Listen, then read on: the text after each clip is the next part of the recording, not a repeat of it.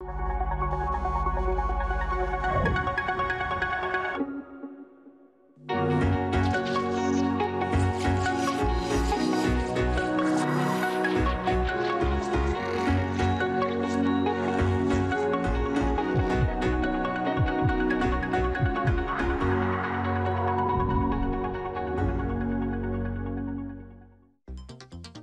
Se puede tener presión arterial alta durante años sin presentar ningún síntoma. La presión arterial alta no controlada aumenta el riesgo de padecer graves problemas de salud. ¿Por qué el diagnóstico de hipertensión debe realizarse después de múltiples medidas tomadas en diferentes ocasiones, separadas en tiempo y ajustándose a condiciones y metodología adecuadas? Hoy, en Diálogos en Confianza, los especialistas nos darán información sobre estas preguntas y nos explicarán por qué es importante la adherencia al tratamiento.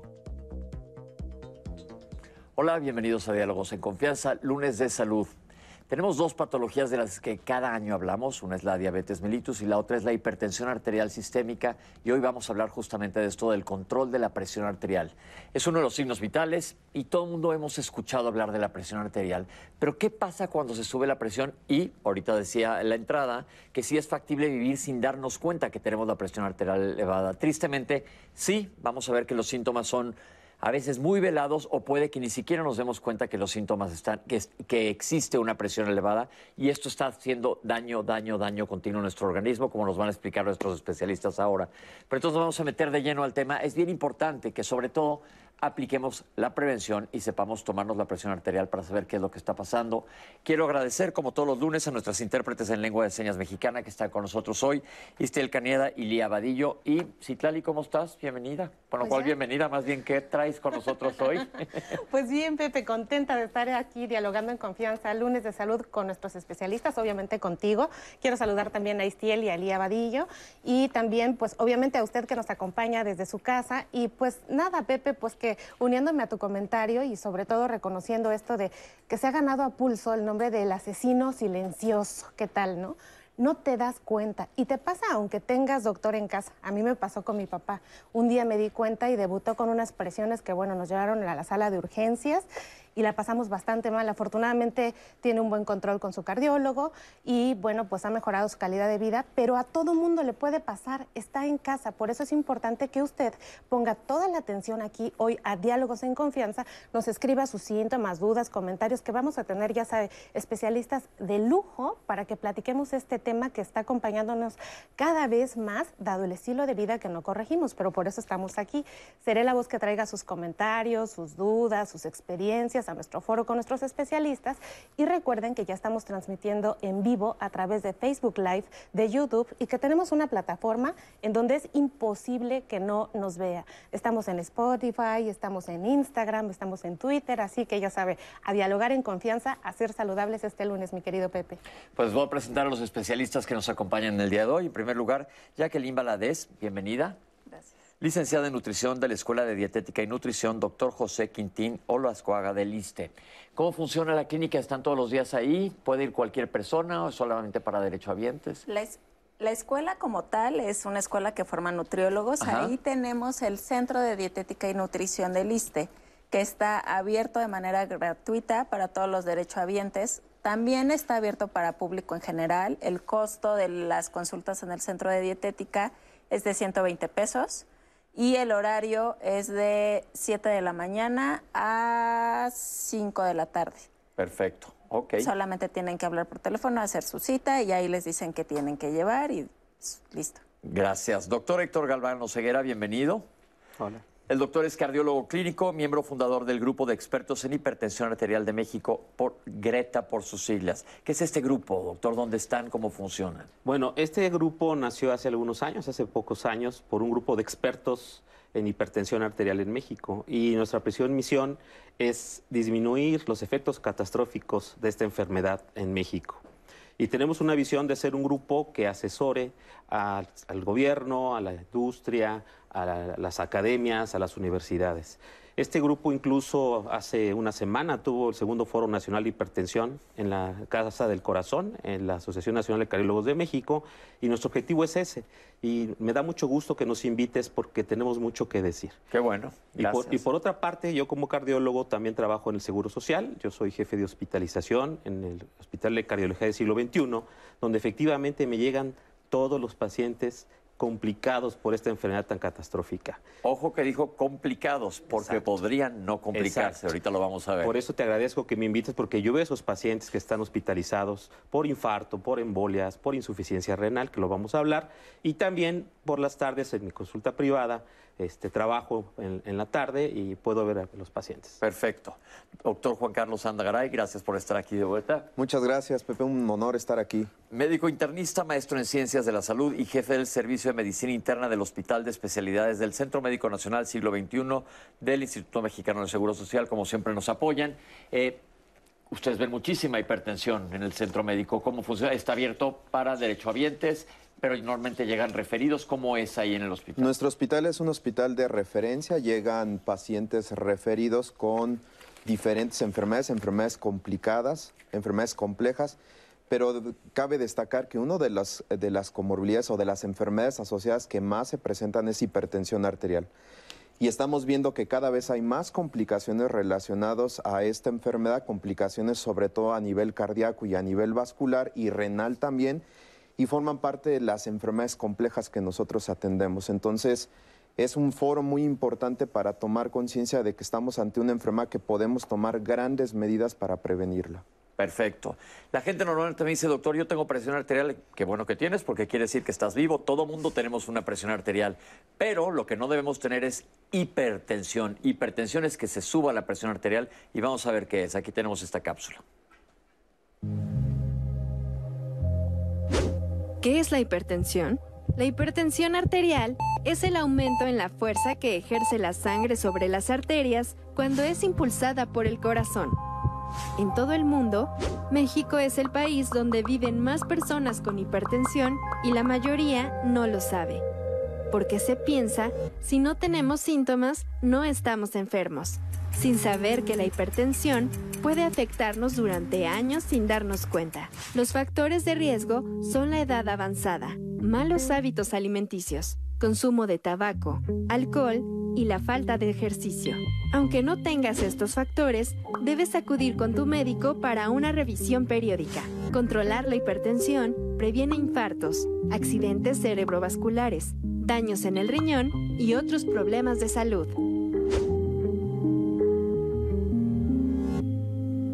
Le agradecemos a la Fundación del Corazón por este video tan fácil y explicativo. Doctores, cuando tomamos la presión arterial siempre damos dos medidas. Decimos hay una presión que es la alta y una es la baja. Por ejemplo, la presión arterial normal en un adulto promedio es de 120 sobre 80 milímetros de mercurio. ¿Qué quiere decir esto? Porque hay una arriba y una abajo y qué significan estos números. Yo haría una analogía de, cómo es la presión arterial. El, corazón es nuestra bomba eh, que, suelta toda la cantidad de sangre sobre los vasos sanguíneos.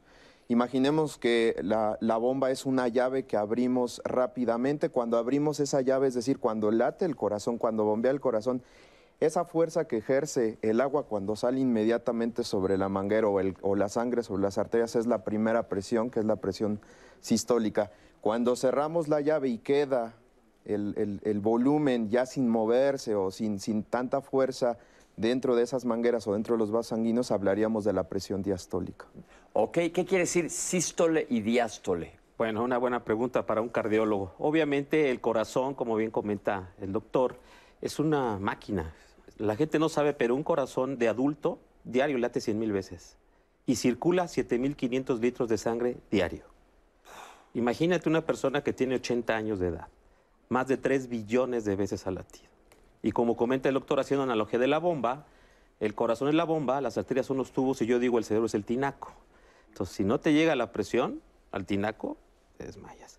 El problema con la, con la hipertensión arterial es que te llega mucha presión y te va dañando todos los órganos. Ahora, ¿qué es la sístole y la diástole? El corazón, cuando se contrae, es la sístole y cuando se relaja, es la diástole. Al relajarse se llena de sangre y al contraerse expulsa la sangre. Entonces funciona así como la bomba que vas a ver cuando tomas la presión, esa bombita, así es como funciona el corazón, 100 mil veces diarias. Y mantiene una presión todo el tiempo. Y algo muy importante que comentar, la presión varía. Todos tenemos algo que se llama ciclo circadiano. No es lo mismo cuando te levantas en la mañana, que le llamamos presión matinal, a cuando estás dormido, que normalmente desciende. Eso es muy importante saber que la presión puede variar y hay rangos normales. Ahorita yo dije el rango típico de 120-80 milímetros de mercurio. ¿Qué podríamos considerar que está hacia la hipertensión? ¿Cuándo podemos hablar de hipertensión? Hay una clasificación en México y en todo el mundo. Nosotros en la norma oficial mexicana 030 tenemos una clasificación que es muy importante que conozca todo el público y los médicos. Nosotros hablamos de hipertensión tomada en el consultorio porque es otro tema también interesante. Cuando tú tomas la presión en el consultorio no es lo mismo cuando la tomas fuera del consultorio. Entonces, dentro del consultorio, tener la presión sostenida arriba o igual a de 140 milímetros de mercurio de sistólica o 90 milímetros de diastólica ya se considera hipertensión arterial. Ok, 140 sobre 90, ya sea una o ya sea la otra, porque de repente hay variabilidad o amplitud entre las dos presiones, que esto es importante que sepan. Y el doctor dijo algo muy interesante, que no es lo mismo tomarla en el consultorio afuera y tú dirías, ¿por? Pues si supuestamente me debo estar controlado, regulado, si dormido se me baja un poco la presión. Pero existen factores que nos pueden elevar la presión arterial de una manera normal, súbitamente. Y si ahorita de repente se me va a caer una lámpara y se activa mi sistema nervioso simpático, la adrenalina, se me va a subir la presión para que yo pueda salir corriendo. Así es, y es por eso que les comentaba, ya también en la revisión de la norma oficial mexicana y en las guías en todo el mundo, el promedio de presión fuera del consultorio, ya sea en domicilio, si la gente tiene un equipo eh, eh, para tomar la presión, ya sea digital o eh, un aneroide, como le llamamos nosotros, este, puede tener una presión más baja. El promedio es 135-85, promedio, no una toma. Por eso es importante la variabilidad que yo comentaba. Y en 24 horas, si tú lo hagas a través de un monitoreo de presión de 24 horas, es de 130-80. Ok. O sea, lo que quiero decir es que la presión normalmente en, situaciones que yo creo que vamos a comentar más adelante, si tomas tú la presión de forma adecuada, afuera del consultorio es un poco más baja. Y en el consultorio, lo que a veces llamamos fenómeno de bata blanca, puede aumentar un poco. ¿Qué quiere decir esto? Que nosotros los médicos, cuando estamos de bata blanca, te causamos algo de tensión, lo sentimos mucho, no es mala onda, pero es lo que sucede. Entonces te pones un poco tenso y no es lo mismo cuando entra el paciente, le tomas la presión arterial hacia el final de la consulta, que ya está mucho más relajado y tranquilo. Vamos a ver una cápsula del panorama general de la hipertensión arterial para que veamos la seriedad de este padecimiento. Hipertensión es un trastorno grave que incrementa la posibilidad de tener tanto problemas del corazón, problemas del cerebro, problemas de los riñones, así como otro tipo de enfermedades. Se estima que en el mundo hay aproximadamente 1.130 millones de personas con hipertensión arterial y solamente el 25% de las personas sabe que tiene hipertensión arterial, es decir, uno de cada cinco personas tienen controlado el problema. La hipertensión es una de las causas principales de muerte prematura en pacientes jóvenes en el mundo.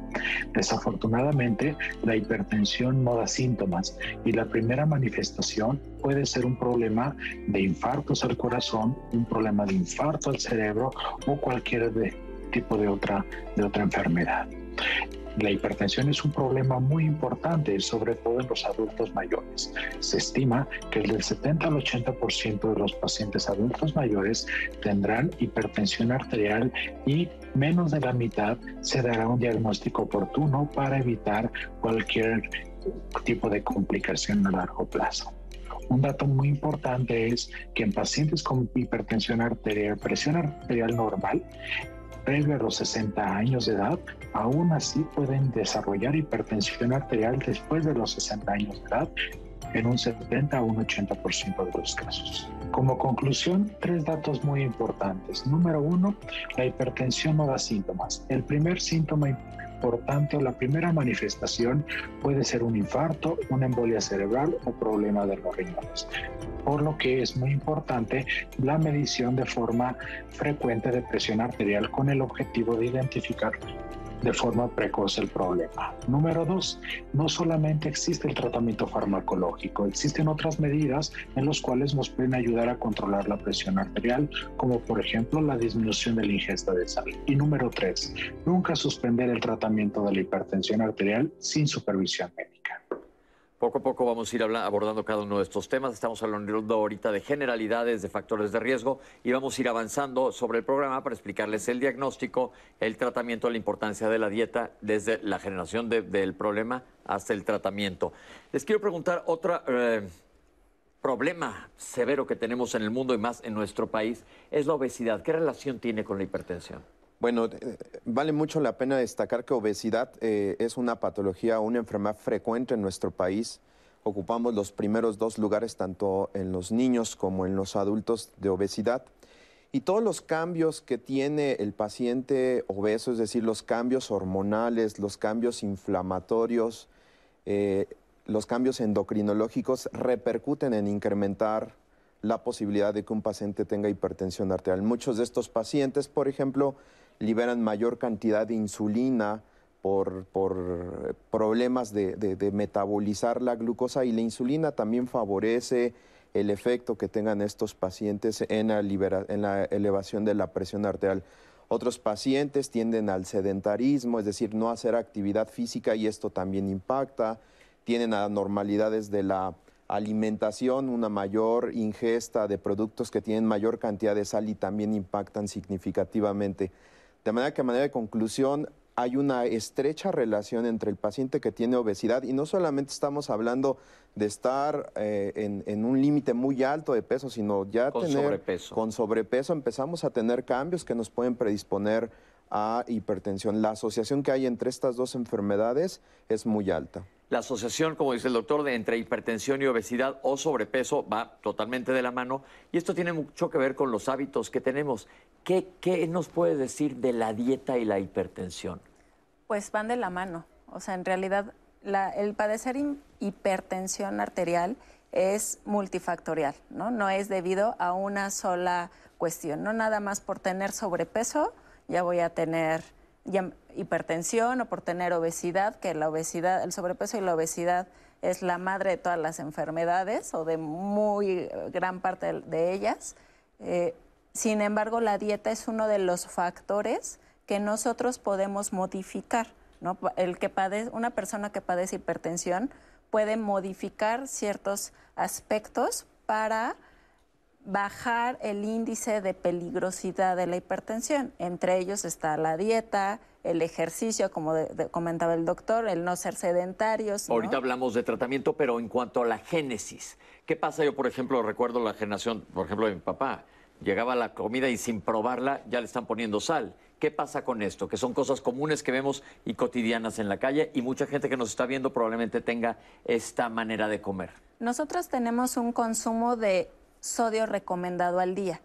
Ese consumo es de 2.000 miligramos de sodio, que no es lo mismo a sal, ¿ok? O sea, ahí tenemos que separar. Sal son de 5 a 6 gramos de sal al día, que equivale a una cucharadita. Una cucharadita de sal al día en todo el día completo o en todos los repartida en todos los alimentos. Repartida en todos los alimentos. ¿Y cómo es? ¿En qué estamos en números en cuanto a consumo de sal en México?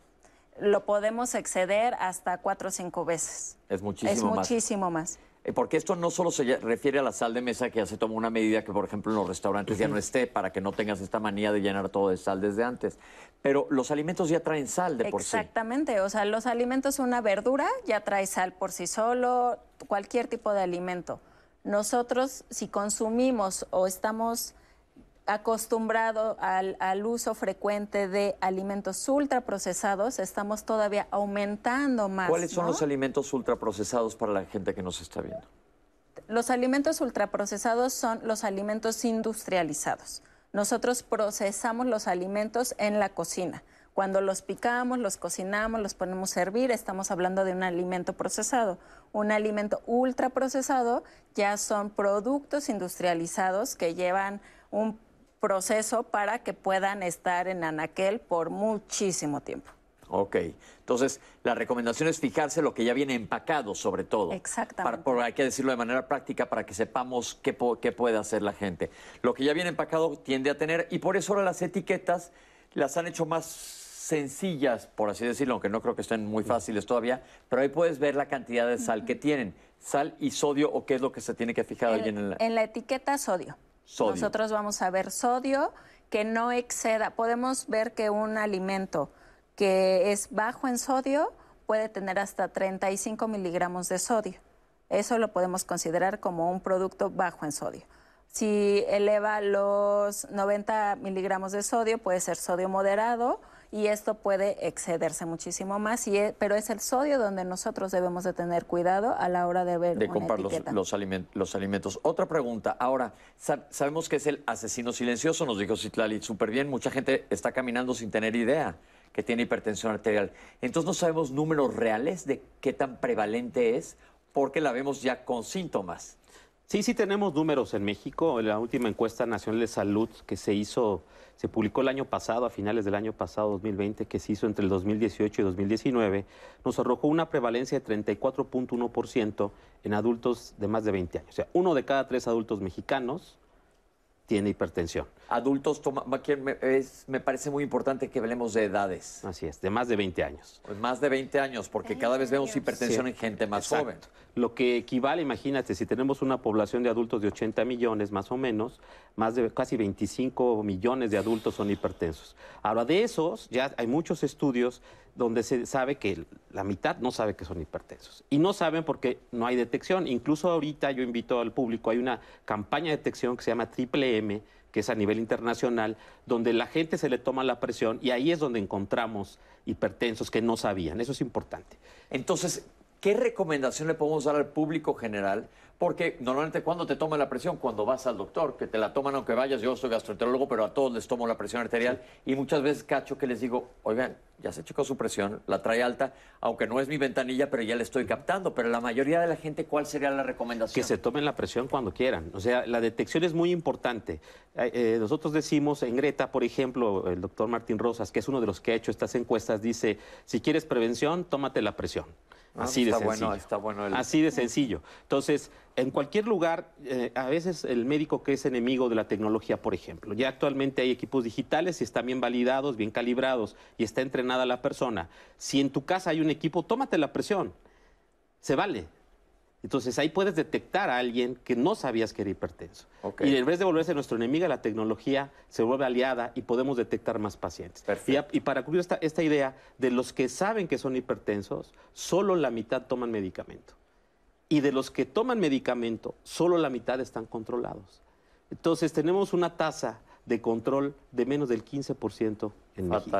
Por eso nosotros cuando estuvimos en Greta, esta parte, tratamos primero lo que tú comentabas, antes que nada detectar hipertensión.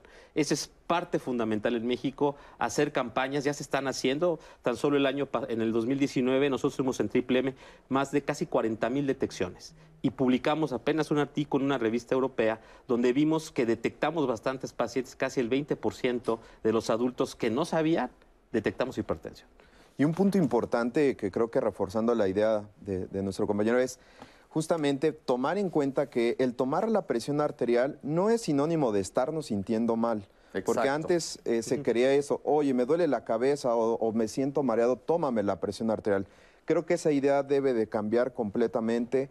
La toma de la presión arterial debe ser frecuente cuantas veces sea necesario eh, porque es la estrategia para poder darme cuenta si yo tengo algún problema o estoy a punto de entrar a algún problema como este. Así como vamos con el odontólogo, con el oftalmólogo, así como llevamos a nuestros hijos a chequeo regular con el pediatra, también somos adultos, tendríamos que estar regularmente tomándonos la presión arterial, aunque no tengamos ese antecedente. Perfecto, importantísimo. Después de este programa, tómense la presión arterial. Citlali, ¿tienes algún comentario que nos quieras decir? Tenemos muchos comentarios, pero ¿qué te parece que les voy diciendo? Por ejemplo, Edna, Edna Peralta dice, yo tengo 159,65. Siempre la de arriba es muy alta y la de abajo es normal. ¿Por qué me pasa esto? Gaby Flores, ¿siempre es necesario acudir al cardiólogo cuando uno tiene hipertensión o lo puede ver el médico de primer contacto? La presión baja es mala, se medica la presión baja. Yo uso gotitas para, este, para subir la presión. Marilú Aguilar, ¿es mito o realidad que cuando haces un coraje te puedes infartar? María López, ¿la presión baja es mala? Ya ven como muchas, muchas preguntas sobre presión baja. ¿Con qué cifra de presión arterial que el doctor me detecte en el consultorio me puede medicar sin hacerme un protocolo de estudio? Si ustedes dicen que la hipertensión arterial es asintomática, explíquenme, doctores, por qué no da síntomas si uno está enfermo. Entonces, ¿cuál, ¿cuál es la sal más recomendable, doctora? Se dice que la sal del Himalaya tiene muchas propiedades, pero es muy cara. ¿Qué puedo hacer al respecto? Nos vamos a corte y recuerden que seguimos trayendo todas sus dudas, comentarios aquí a Diálogos en Confianza. El programa de lunes es de ustedes.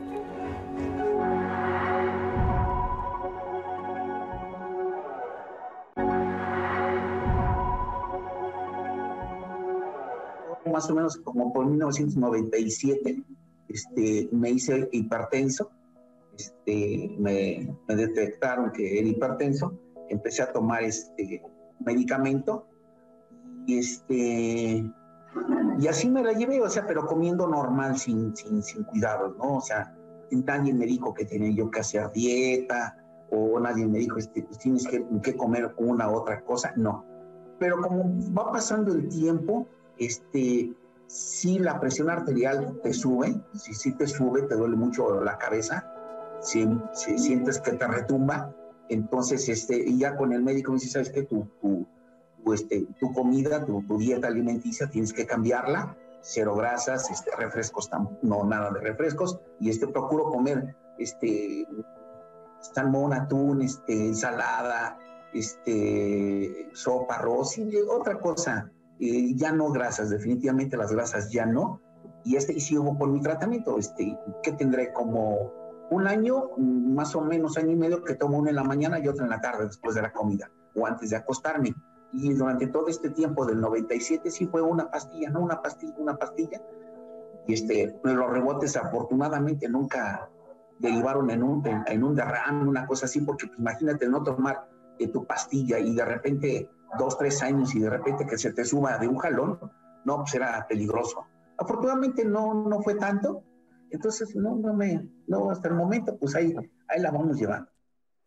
Gracias por su, por su testimonio, qué bueno que lleva tantos años y está bajo control. Se ve que él tomó las medidas, que ahorita vamos a hablar de ellas, de, de cambio de estilo de vida. Pero una cosa de la que no hemos hablado y les quiero preguntar, doctores, ¿qué tiene que ver la genética? Bueno, mucho. Obviamente la hipertensión arterial si es una enfermedad que se hereda. Entonces es muy importante dentro de, su familia, si tiene pacientes con hipertensión, con más razón se tomen la presión, ya parece eslogan, ¿no? Si tiene pacientes con hipertensión, también tómese la presión arterial. Pero no quiere decir que a fuerzas la vayas a tener. más o menos hay, hay estudios donde se calcula que entre el 30 y el 50% de la gente que tiene hijos que es hipertenso puede ser hipertenso. Pero algo muy importante, tú puedes prevenir ser hipertenso. Igual que cuando vamos, hablamos de diabetes, aquí también se, hay, prevención. Les voy a enseñar cómo tomar la presión arterial y me van a corregir si meto la pata para que sepamos cómo hacerle. Primero que nada, este es un manguito, doctora, ¿me ayudas? Claro. ¿Se tiene que subir la, camisa? Porque ¿qué pasa cuando se queda acá hecha una bola la camisa? Sí, se debe de subir. es muy importante. No pueden tomar la presión sobre la ropa. Una cosa, pero lo que le digo yo a los pacientes, a veces las, cuando traen una camisa o un suéter muy grueso, acá nos puede dar una lectura errónea. A lo mejor es, lo ideal sería que se lo, quitaran, se lo y esté el brazo libre, para evitar que no sea una lectura errónea, ¿no? Sí, y algo muy importante, hay que preferir tomar la presión sobre el brazo que sobre la muñeca, porque hoy hay equipos que toman la presión en la muñeca o lo toman en el dedo. Entonces, es importante preferir equipos que tomen la presión en el brazo. Fíjense bien, aquí hay una flechita normalmente que va sobre la arteria, aquí corren las arterias entonces, ahí lo tengo. Lo que voy a hacer yo es checar el manómetro. Me pongo, traigo un chicharo, pequeño detalle, me lo tengo que También otro punto importante, bebé, es que cuando se toma la presión arterial, el paciente debe estar por lo menos 15 minutos en reposo. Antes de tomar. Antes de tomar la presión arterial y no tener algún pendiente y... ni eh, estar nervioso por estar en la televisión, ni nada por el estilo. Y no haber tomado alguna bebida estimulante como café, té bebidas con cola. ¿Y hasta cuánto debo de subir el manómetro? Esa es una buena pregunta. Normalmente, si el paciente no es hipertenso, lo puede subir hasta 180 milímetros de mercurio, más o menos, cuando es de este tipo. Los equipos digitales automáticamente lo hacen, esos ya lo hacen, ellos suben la presión de acuerdo a cómo van tomando el pulso. Algo también reforzando lo que dice el doctor, eh, eh, en la norma oficial mexicana y en muchos lugares viene cómo tomar la presión. Y algo muy importante, como lo hacen, es primero que la cápsula esté sobre la arteria y no esté debajo del, del, del, brazalete, porque hemos visto... Que no está metido aquí abajo. Exactamente. Eso es algo muy importante. A la cápsula se le llama la bolita que tiene... Esa es la cápsula. Esto, esta es la Ese es cuando es un equipo aneroide, como le llamamos, o, este, o se llama normal, o manómetro de auscultación. Este es un método de auscultación, de escuchar. Es el que normalmente usa el personal de salud pero sirve también para los equipos digitales que ahora venden en las farmacias, ¿no? Del que solito le aprietas el botón y ese se llama método oscilométrico. Voy a traducirlo. El corazón lanza pulsaciones. Entonces, es el pulso que tienes aquí. Ese aparato detecta las pulsaciones que tiene y en base a esas pulsaciones se toma la presión. Algo importante es lo que hizo ahorita, por ejemplo, si alguien le toma la presión con las piernas cruzadas, está mal. Tiene que estar las piernas descruzadas. Tiene que estar sentado con el brazo a nivel del escritorio. ¿Cuál brazo? El brazo puede ser en las dos. En, la norma mexicana dicen, la primera vez que tú le tomas la presión a una persona tiene que ser en los dos brazos, porque puede haber diferencias en los brazos. Y esto sobre todo hablaría de algún problema, a lo mejor de Puede, puede haber una diferencia normal entre 5 a 10 milímetros de mercurio en ambos brazos y eso es normal. Y siempre debe tomar la presión que está más alta. Ok. Entonces, cuando hay una diferencia entre las presiones, puede haber unas patologías que te pueden detectar. Hay enfermedades de las arterias, por ejemplo, que se llama Takayasu, así es una enfermedad médica, que es un caso de hipertensión secundaria. Ya nada más con eso tú lo puedes detectar. ¿sí? Entonces, bien importante, yo siempre digo, para mí tomar la presión es un ritual, por ejemplo. Yo en mi consultorio yo no delego la toma de presión. Yo la tomo. ¿Sí? Y como decía el doctor, este, con cinco minutos, decía el doctor hasta 15 minutos, pero con cinco minutos, porque a veces en el seguro social, etcétera, por la rapidez que pasa, a veces, siempre, ¿no? Eh, este, con cinco minutos que el paciente esté relajado, bien decía el doctor, no haya comido por media hora, no haya fumado, no haya tomado café, y esté tranquilo, hay que tomar la presión. Ahora lo tomé y salió perfecto. ¿En qué me fijo yo? El que se está tomando, bueno, cuando tú quieras aprender, hay muchos videos que te explican cómo tomarla. Ya vimos que, que se toma con el estetoscopio porque yo voy a escuchar cuando empiecen los latidos y cuando dejen de latir. Cuando empiecen es la presión alta o sistólica y cuando dejen es la diastólica. Pero esto no me quiero detener tanto ahí porque ustedes en casa probablemente no es necesario que aprendan esto. Ya nos explicó el doctor que hay baumanómetros que están eh, a la venta comercialmente y te la van a decir, eh, doctora, si tu presión está muy bien. Entonces, a lo que voy ahora es que vamos a ver una cápsula que habla sobre los factores de riesgo. Ya comentamos alguno que otro, pero aquí tenemos algo que nos aclara perfectamente bien. Los factores de riesgo para padecer hipertensión arterial son muchos. Entre los principales está desde luego la herencia y el antecedente familiar de haber padecido hipertensión arterial. Eh, también se encuentra el grupo étnico, la raza. Se dice que la raza negra tiene mayores posibilidades de padecer hipertensión arterial y de tener cuadros de más difícil control.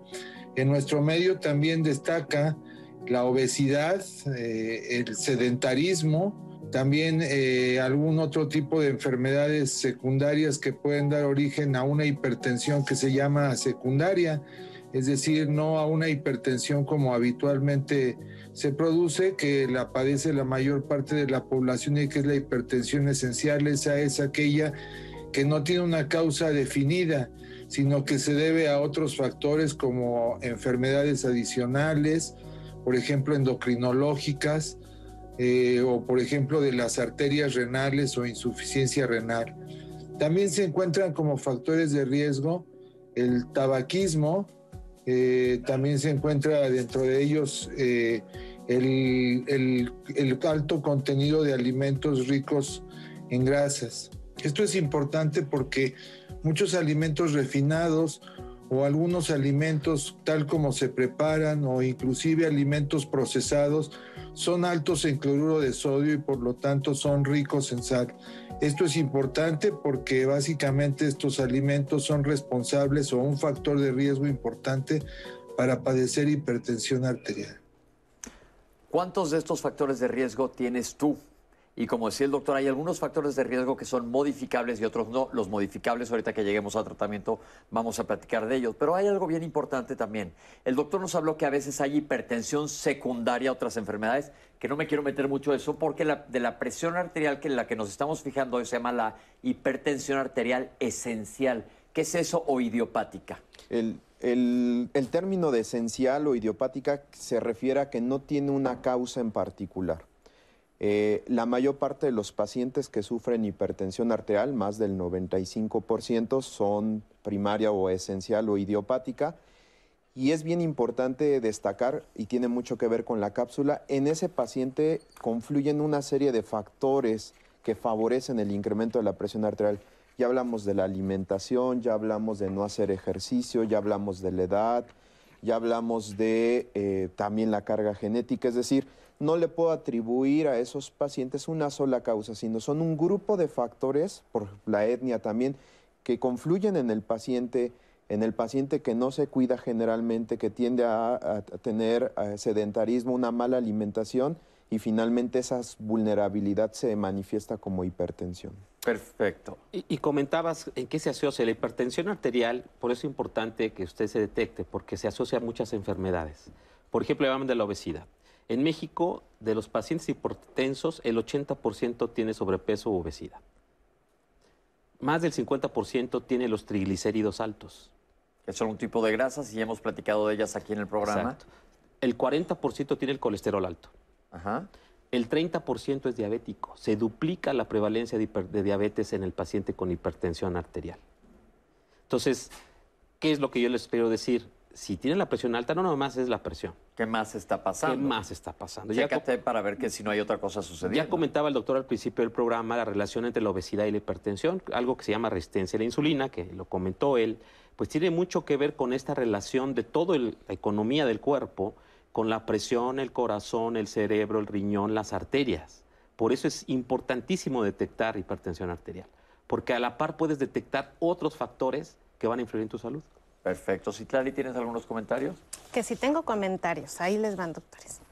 ¿Cuál es la relación de la obesidad, la inflamación y la hipertensión? ¿Cuáles son las almas recomendables? Ya se las dije antes del corte. Este, Marta Alicia nos comparte que ella sigue el programa desde hace 20 años y que, bueno, pues le ha ayudado muchísimo a modificar en persona, familia y ejercicios y, bueno, pues le da las gracias a todo el equipo de Diálogos en Confianza.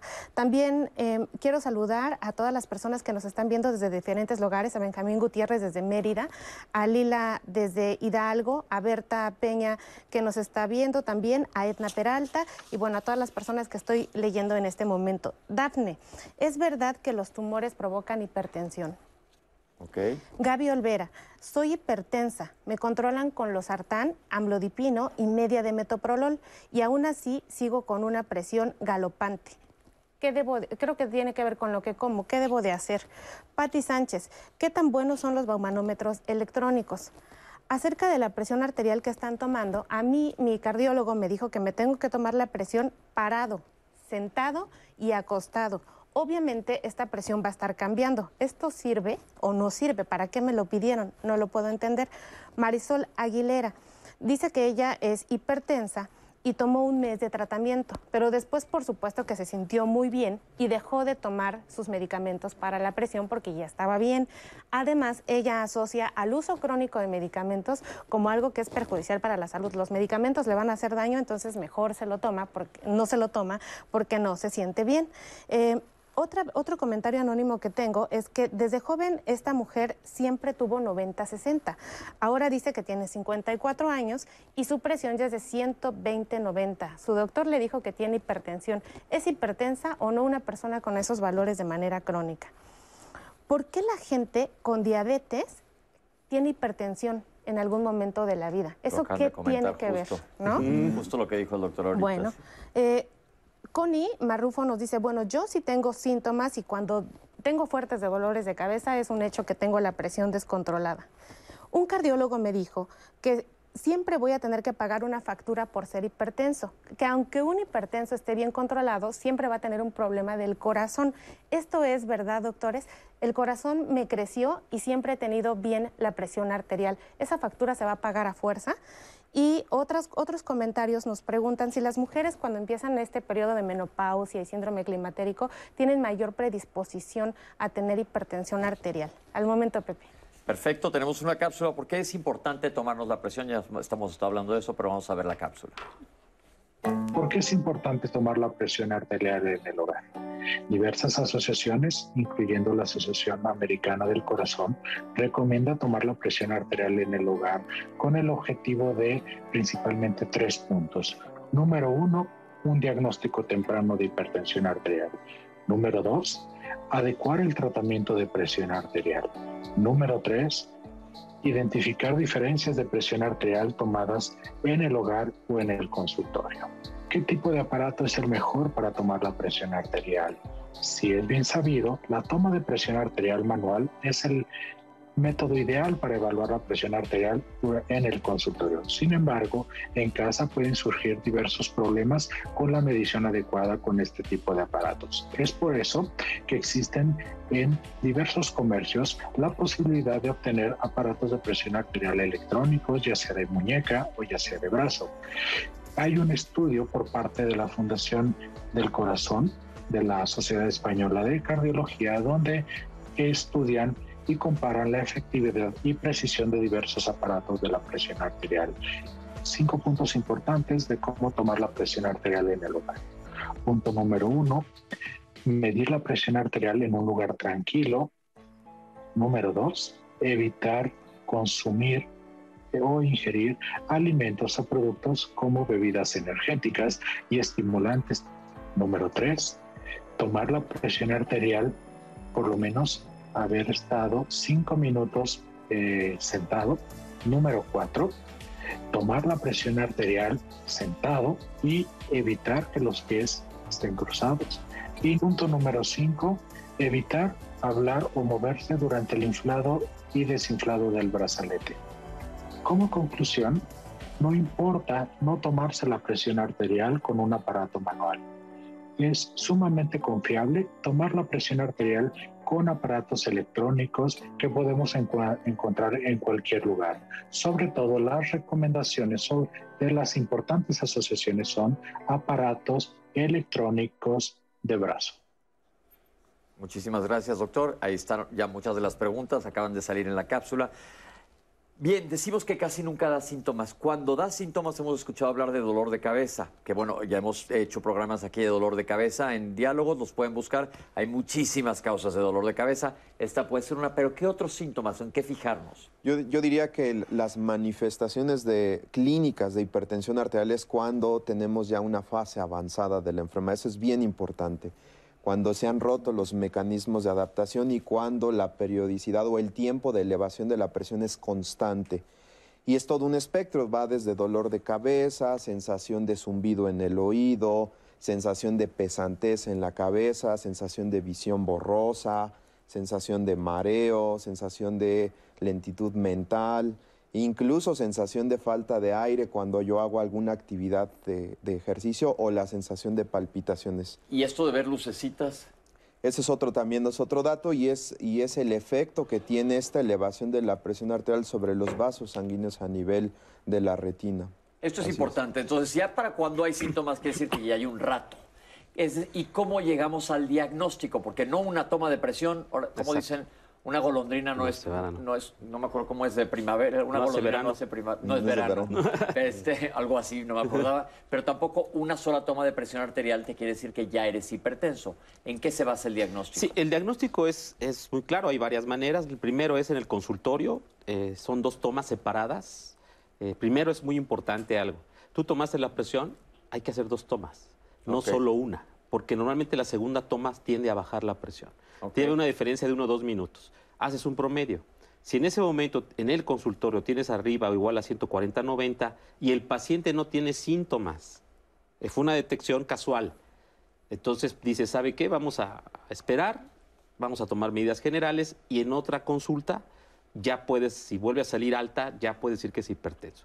Otros métodos son, les decía, fuera del consultorio, a través de una metodología con un baumanómetro digital o un baumanómetro aneroide, tú puedes tomar la presión en la mañana y en la noche y con siete días que tomes la presión, haces un promedio y si el promedio es de arriba de 135-85, tú ya dices que el paciente es hipertenso. Es decir, sería ideal que todas las personas que nos están viendo hagan esto, hagan esa prueba durante una semana y vamos a ver, sería hasta un reto interesante que nos escriban, nos digan, detecté que tengo hipertensión gracias a este programa y entonces sí, manos a la obra porque si se detecta la frase de todos los lunes, mientras más temprano detectemos una enfermedad, menos complicaciones de lo que vamos a hablar más adelante se van a presentar. Entonces, eso sería lo ideal. Y otro método es el monitoreo de presión de 24 horas, pero ya es más sofisticado. y ese lo tiene que indicar un médico. ¿En qué consiste? Se pone un equipo que está automatizado y le toma la presión al paciente todo el día, hasta, hasta la fase dormida, si puede dormir con el aparato. Y ahí el promedio de 24 horas, si es de más de 130-80, ya se considera hipertenso. Ok. Si tiene arriba de 135-85 en el día, se considera hipertenso. Y esto es bien interesante. Si uno dormido tiene arriba de 120-70, eres hipertenso. ¿Y cómo saben que se le subió si están dormidos? Por, el, aparato, el, aparato ah, lo toma automáticamente. Y, creo que aquí es importante rescatar algo muy valioso de la cápsula cada vez le estamos dando más oportunidad al propio paciente, a la propia población que haga su tamizaje, que ellos midan la presión arterial. Si en una de esas determinaciones de presión arterial está elevada, eso es suficiente motivo para acudir al médico y que el médico haga la revisión respectiva para verificar si efectivamente ese paciente es hipertenso.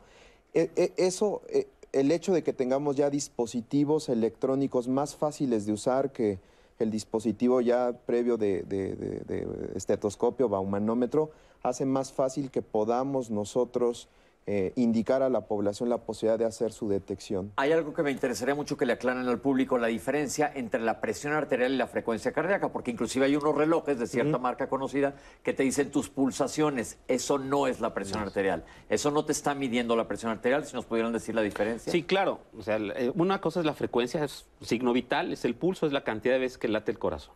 Ah, y, eso lo miden unos relojes. Eh, unos relojes o hasta un saturómetro, ahora que se pusieron de moda con el COVID lo mide.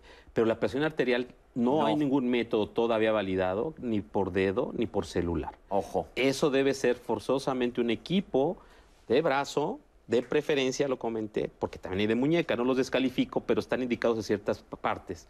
De brazo, ya sea el, que tú utilizaste o el digital. Bien importante que esté calibrado y validado. Ahora, una pregunta. Eh, hay tal cantidad de personas que sufren hipertensión, no hay tal cantidad de cardiólogos e internistas. ¿Quién puede manejar este, este, padecimiento? Eso es bien importante. Fíjate que nosotros estamos abonando a que los médicos de primer contacto son los que deben de tratar esta enfermedad. Nosotros como cardiólogos, pues no alcanzamos a ver a todos los pacientes, ni los médicos internistas, nefrólogos, que también se encargan mucho de ver este tema. Entonces, dentro del Seguro Social, por ejemplo, ahorita ya cambiaron los protocolos de atención. Los protocolos de atención ahora van dirigidos hacia que el médico familiar, desde un inicio del tratamiento, haga la detección, el diagnóstico y el tratamiento correcto. No se espere el paciente, como escuchaba en las preguntas, que llegue hasta el cardiólogo para que le pueda recetar los fármacos que se deben de ser. Creo que es responsabilidad de todos. Eh, es decir, estamos ante una. Exactamente, estamos ante una enfermedad de alta dimensión, de grandes consecuencias que nos está llevando cada vez más efectos y por supuesto que el capacitar, el transmitir información sencilla a médicos de primer contacto puede darnos grandes beneficios. Tan es así que hemos trabajado por lo menos en el instituto a crear eh, vías más fáciles para entender y tratar la hipertensión arterial. Eh, hablemos un poco de fármacos, porque si hay un arsenal bárbaro es para el tratamiento de la hipertensión arterial. ¿En qué se fija el médico para, el, para elegir? No nos vamos a meter a hablar de los fármacos, porque eso les toca a los médicos, pero ¿en qué se fija para decidir uno u otro? ¿Y por qué no es recomendable que la comadre le recomiende a la otra los mismos que toma ella? Bueno, primero hay que entender, ya decía el doctor, cómo es la hipertensión arterial esencial. Nos vamos a meter en la más común. Hay tres escenarios diferentes. Si supimos que el corazón es como la bomba, y, las arterias son como los tubos, entonces si la bomba se acelera, se sube la presión. Eso se llama de gasto cardíaco alto, así le llamamos nosotros. O sea que el corazón se acelera y se sube la presión. De ese, tipo de pacientes se trata de una manera. Hay otros donde el problema no es el gasto cardíaco, no es el corazón, sino las arterias. Se van haciendo duras por la edad. Esa es la más común que comentaban de una pregunta, la presión sistólica, que es la única elevada y la otra no. Ese es cuando tus arterias se están haciendo rígidas y esa es más de la edad. Pero la más común de todas es cuando tienes gasto cardíaco alto y resistencias altas. O sea, el corazón está más, funciona más y las arterias están más, más rígidas. Eso pasa mucho en la obesidad. Por eso en México hay tanta hipertensión en la obesidad. Por eso es importante entenderlo ahora. Ya existe el diagnóstico, la base del tratamiento la tienen todas las instituciones. Son fármacos que, que bloquean un sistema que llamamos renina, que tiene que ver con el, con el riñón, aldosterona, y se utilizan otros fármacos que también dilatan las arterias o algunos diuréticos muy leves que su función es bajar la presión. Entonces, si se hacen los tratamientos adecuados, podemos llegar a tasas de control de hasta el 90%. Ok, ahora sí, ¿y qué comen? ¿Qué le decimos a una persona? Eres hipertenso, dicen, me van a quitar de comer todo, que eso también es un mito y por eso nos van a explicar para que vean que no es un horror la opción B. No, y lo primero que le diría a todas las personas es, la comida te tiene que saber, tiene que tener un sabor agradable, que no es lo mismo a la comida tiene que estar salada. Es completamente distinto. Puedes aprender a descubrir el sabor. Exactamente, y podemos potenciarlo. Tenemos cantidad de alimentos de hierbas que podemos utilizar para cocinar. Romero, laurel, cilantro, perejil, eh, pimienta, ajo, cebolla, súper importante, además de los beneficios que tienen el ajo y la cebolla para la hipertensión por sí solos, es el, la ayuda que le da a los alimentos, a los platillos, a que sepan mucho mejor. La sal ya, o el sodio ya viene por sí solo en los alimentos, ¿no? Entonces es importante que las personas se acostumbren a quitar los aleros de las mesas. Punto clave, quitar el salero de la mesa. O sea, no, las personas, y lo platicábamos, que antes de probarlas ya le están poniendo sal. O sea, ya es como un hábito y un muy mal hábito, ¿no? Ni siquiera saben si les va a gustar, si no, a qué sabe, pero tiene que saber salado, si no, no. Entonces, el paladar necesitamos adaptarlo a nuevos sabores desde niños. ¿no? Ok. Entonces, de niños educar a nuestros hijos a que no se estén sirviendo sal para todo. Eh, nos hablabas de las ventajas del ajo y la cebolla, por ejemplo. El ajo sabemos, eh, ya lo hemos visto desde el punto de vista infectológico, la algicina que tiene el ajo, y pero que ayudan, ayudan para bajar la presión, pero ojo, no son tratamiento.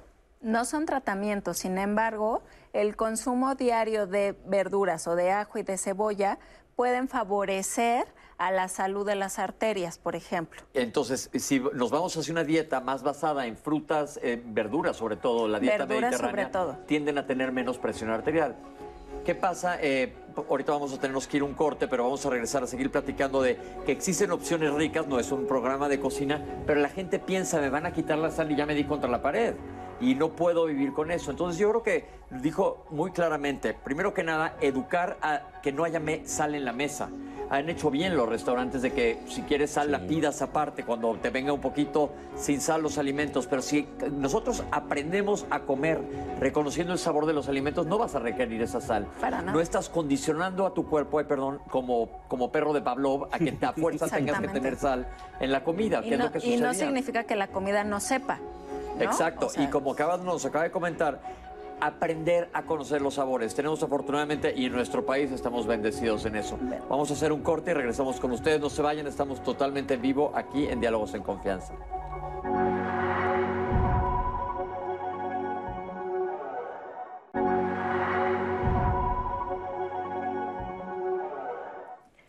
Seguimos platicando el día de hoy aquí en Diálogos en Confianza sobre el asesino silencioso, sobre hipertensión arterial. Y quiero invitarles mañana a que nos acompañen aquí a la familia de Diálogos en Confianza, porque va a estar Marisa Escribano con Nati Jiménez y les van a estar platicando sobre los valores en familia. ¿Se han perdido usted cómo se ha sentido? Precisamente los valores tienen que ver muchas cosas: alimentación, estilo de vida, relaciones y todo eso es salud. Y aquí estamos comprometidos con usted para mejorar su calidad de vida. Quiero seguirles leyendo más comentarios, si me permiten, doctores, y nos, bueno, y dudas. Eh, ¿La hipertensión reactiva se medica o no se medica? ¿Cómo sé si esto es para toda la vida o solamente es por un momento? Nos hicieron un comentario sobre chequen la pila del aparato, porque es importantísimo que a veces la gente no se da cuenta de que la pila está mal y va muy en relación con la llamada que nos hace Salvador Canseco de 72 años. Y dice que él tiene un baumanómetro de muñeca que cuando se la toma en casa siempre le sale mal, pero va con el doctor y le dice que está bien. Entonces a lo mejor puede checar su pila o a lo mejor algo más está pasando. Le pregunta a ustedes cuál es el mejor baumanómetro para poder eh, utilizarlo. Les preguntan sobre medicamentos. ¿El enalapril se debe usar para cuidar el corazón o no? Porque yo no tengo hipertensión, solamente tengo diabetes y ya me dieron enalapril. Yo leí que esto es para la hipertensión. ¿Qué hay acerca de esto? Em, otro comentario sobre fármacos. Yo tuve hipertensión y el doctor me dio rofucal. También leí, nuestros pacientes se la mm. pasan leyendo las redes, y yo leí que es un diurético y no sé por qué me dan esto, si el problema es acerca de la presión. ¿Qué me pueden decir al respecto? Eh, también Nancy nos dice, por favor hablen un poco sobre la hipertensión en el embarazo, sobre todo en el primer trimestre, que hace una persona que es hipertensa. Y también voy a sumar todos los comentarios con respecto al embarazo, si una mujer embarazada sigue tomando los mismos medicamentos que antes, si se debe de ajustar, qué le pueden decir a las mujeres, a las mujeres en este aspecto. Rosa Maura nos llama también y nos dice que hace poco ella tuvo una infección de vías urinarias y derivado de esto tuvo hipertensión arterial. El, cardiólogo le ha dado una cantidad de medicamentos importantes y nos manda sus cifras de presión arterial, 105.69 y 103.68. Dice que, cuando es, que si cuando está en estos valores, dado que ella no es hipertensa, salvo después de la infección de vías urinarias, ella debiera de tomar su medicamento o no debiera de tomar su medicamento. ¿Qué es lo que le está pasando? José Francisco dice que, bueno, pues ¿Qué hacer, doctores, cuando no encuentro el pulso? Que dicen que hay que buscar esas pulsaciones que dijiste, Pepe. Si no las encuentro, ¿cómo tomo una adecuada presión arterial? Y pues al momento tenemos esto. Ahora vamos a ver una cápsula acerca de las complicaciones de la presión arterial. Recuerden que seguimos leyendo sus dudas y comentarios para traerlas al foro. Aproveche, vamos a ver la cápsula. La hipertensión arterial tiene distintas consecuencias y puede tener graves secuelas a nivel de distintos órganos del cuerpo. Entre las complicaciones más importantes se encuentra la enfermedad vascular cerebral, que es el daño a las arterias, ya sea por su deterioro crónico que produce obstrucción de las arterias, dando como consecuencia accidentes vasculares cerebrales, o también puede romperse alguna arteria y producir un accidente vascular cerebral hemorrágico en conjunto con algún otro factor predisponente. También la hipertensión arterial sobrecarga o genera un aumento en el trabajo que realiza el corazón, puede llevar a dilatar el corazón y que éste pierda su fuerza de contracción y que dilate y aumente de tamaño las cavidades cardíacas, produciendo la entidad conocida como insuficiencia cardíaca. Además de los, del corazón, los riñones también pueden verse afectados por la hipertensión arterial. Puede llevar a que pierdan la función los riñones de depurar distintas sustancias derivadas del metabolismo, del funcionamiento de todo el cuerpo y que el paciente se vea en la necesidad de ser tratado por medio de hemodiálisis o de diálisis peritoneal. Es importante saber que muchas de estas secuelas pueden no haberse detectado previamente, es decir, puede el paciente haber tenido hipertensión durante mucho tiempo y no haberse diagnosticado oportunamente, porque no es frecuente que la hipertensión arterial pueda de alguna forma eh, avisarnos que va a ocurrir una secuela. Y en muchas ocasiones puede eh, pasar completamente desapercibida y por lo tanto no dar síntomas. Es importante por ello que acudan con su médico en forma oportuna y que frecuentemente puedan tomarse su presión arterial para detectar alteraciones en la misma y evitar que la primera manifestación vaya a ser un daño a un órgano de nuestro cuerpo y que deje una secuela importante. Eh, gracias, doctor López Mora, y sobre todo porque daña órganos que son muy vitales. ¿Nos podrían hablar un poco de la asociación infarto-hipertensión? Claro. Obviamente el infarto del corazón es la primera causa de muerte en el mundo y en México. Solamente el COVID eh, creo que fue el, año pasado y lo que va este año una de las causas principales. Entonces, un paciente con infarto, nosotros en cardiología, por ejemplo, en un estudio que hicimos algunos años, el 70% de los pacientes que estaban en la unidad coronaria, que es el lugar donde tenemos a los pacientes con infartos graves, tenían hipertensión. Ok, entonces una asociación clarísima. Clarísima. Hipertensión con diabetes, otra también. Entonces, por eso les de- antes les comentaba que teníamos que verificar no más la presión, sino todo el contexto. Entonces, ya en la cápsula decía muy bien el doctor que es el corazón, el cerebro, los riñones, las arterias, los ojos, en general, la hipertensión, así como la diabetes, daña todas las arterias. ¿Qué pasa con los riñones? Porque nos habló hasta de hemodiálisis. Sí, yo, yo pondría a manera muy esquemática que el paciente que tiene hipertensión arterial no bien controlada tiene daño en dos grandes territorios, en la bomba, que ya lo comentó el doctor, y en todos los vasos sanguíneos, desde los más grandes hasta los más pequeñitos, y los más pequeñitos son muy frágiles. Esos vasos pequeñitos microscópicos se llaman capilares. Y tenemos muchos capilares en el ojo, el riñón funciona gracias a esos capilares. El efecto de tener elevación de la presión arterial o descontrol de manera prolongada va dañando esos capilares del riñón. Y cuando se dañan esos capilares del riñón, la capacidad de limpiar del riñón, de eliminar toxinas, va perdiéndose con el paso del tiempo.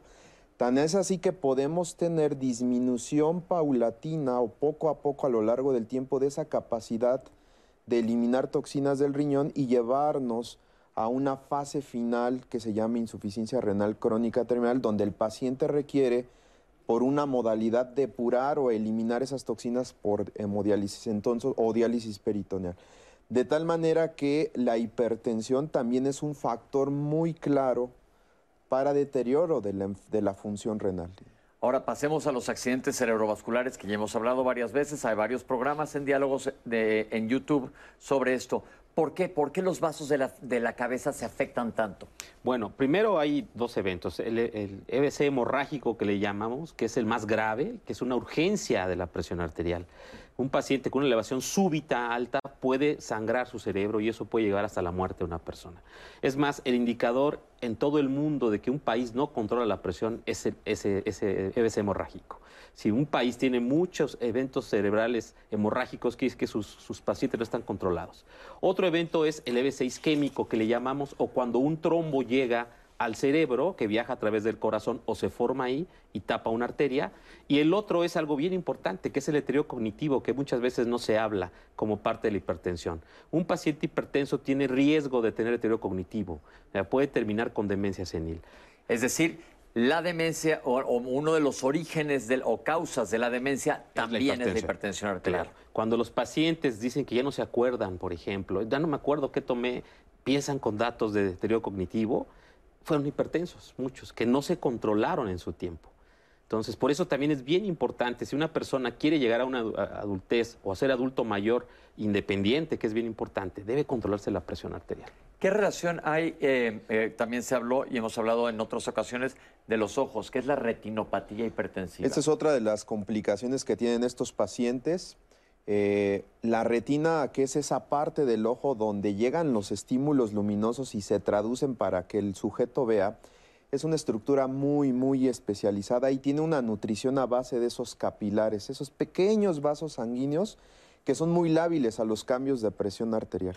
Entonces, el paciente que tiende a tener esa presión arterial elevada, esos capilares de la retina pueden empezar a sufrir y empiezan a tener cambios a tal manera que pueden incluso romperse esos capilares y disminuir la agudeza visual de los pacientes. Volviendo ahora a tratamiento, ya vemos las complicaciones que son básicamente terribles, que se pueden prevenir en la mayoría de los casos cuando hay un buen control y como se comentó antes en el programa, no nada más es la presión arterial, sino todo lo que está alrededor del paciente. ¿Cuándo podemos decir que un paciente está bien controlado? Bueno, lo comentaba, cuando la meta de tratamiento, así llamamos nosotros, es menos de 140-90 en el consultorio, pero idealmente 130-80. Eso es lo ideal. Eso es lo ideal. Ok. 130, ¿Y cada cuándo tienen que ir al doctor estos pacientes para irse checando? Porque pues, sabemos que hay variabilidad entre un paciente y otro. Bueno, de acuerdo a las recomendaciones eh, en general, puede ir de tres a cuatro veces al año ya cuando está bien controlado. Ok, más que suficiente. Es, es suficiente, pero si no está controlado, tú lo comentabas, entre más rápido mejor. Entre más rápido yo con- pueda controlar mi presión arterial, menos riesgo voy a tener. Perfecto. Ahora, ¿qué tan, ¿qué tan fácil o qué tan difícil es lo que estamos platicando antes del corte, hacer que un paciente cambie su estilo de vida hacia un estilo de vida más sano? Es fácil, pero no es tan fácil. O Es sea, fácil no, decirlo, es pero no fácil, hacerlo. pero no es fácil hacerlo. Cuando nosotros tenemos ya ideas tan arraigadas acerca de algo, como es la comida tiene que tener sal o la comida tiene que ser dulce por irnos al lado opuesto, es muy difícil que nosotros hagamos un cambio. ¿No? Sin embargo, las personas que son diagnosticadas no, no tienen opción. O lo, cambias o lo cambias porque no te va a ayudar y vas a, esto va a tener consecuencias graves. Entonces, aquí lo importante y la buena noticia es que el paladar se adapta a nuevos sabores de una manera muy rápida. ¿no? Es decir, en cuestión de dos, tres semanas, el, paladar se puede adaptar. lo importante es que el paciente comprenda que no es el fin del mundo, ¿no? O sea, que hay que tomar las riendas de nuestra alimentación y que, y que no se trata de que, ay, pues ya voy a comer nada más, este consomé de comida de hospital o consomé de pollos de Ajá, como y no, no se trata de eso, exactamente, no es así. Entonces, afortunadamente en México tenemos una gran variedad de alimentos, como lo mencionabas, que eso lo hace mucho más fácil todavía. Ahora, una pregunta. Eh, más bien no una pregunta, sino que nos expliques un poco que la sal, como ya dijimos, no tiene que ser la sal blanca que está en la mesa. Los alimentos, como dijo ya, las verduras traen sal, que no es malo, es muy bueno comer verduras porque nuestro cuerpo requiere de sal. Necesitamos, ya se comentó al principio del programa, cierta cantidad de sal. El problema es que nos vamos de cabeza y comemos muchísima. Pero hay sal velada o escondida en otros alimentos. No tiene que ser a fuerzas unas papas con limón y chile. Puede estar eh, hasta en algo dulce. Puede estar en los helados, está en los lácteos, está en la panadería, ¿no? En México consumimos pan, bueno, vaya, los bolillos, o sea, en la panadería incluso no dulce, ¿no? Entonces hay que tener mucho cuidado porque está oculta en casi todos los alimentos. Ahora, en las bebidas, y más en las bebidas light, ahí también tienen, son muy altas en sodio, ¿no? Hay que tener cuidado también con las bebidas para deportistas, ¿no? Que ya las personas suben unas escaleras y piensan que se van a deshidratar y se toman una bebida de estas. no, espérate tantito. Aquí hay que tomar la mercadotecnia con pinzas. Hay que tener muchísimo cuidado. Eh, una persona que tiene diabetes, por ejemplo, dice, ah, pues voy a tomar refresco light. ¿no? Y se toma cantidades industriales. Entonces, ¿de qué sirve que estés sufriendo porque te quitaron el salero de la mesa cuando estás tomando un montón de refresco. Entonces hay que tener cuidado. Podemos comer muy rico, pero hay que tener cuidado con los alimentos industrializados que consumimos, porque ahí está oculta, no sabe y podemos aumentar muchísimo el consumo. ¿Nos podrían hablar un poquito sobre el ejercicio y la hipertensión arterial? El ejercicio es una estrategia eh, que da mucha oportunidad de mejorar la salud del corazón y de los vasos sanguíneos. No se contrapone con un paciente que tiene hipertensión, porque eso es una de las dudas. Doctor, es que estoy hipertenso y si hago ejercicio se me va a subir.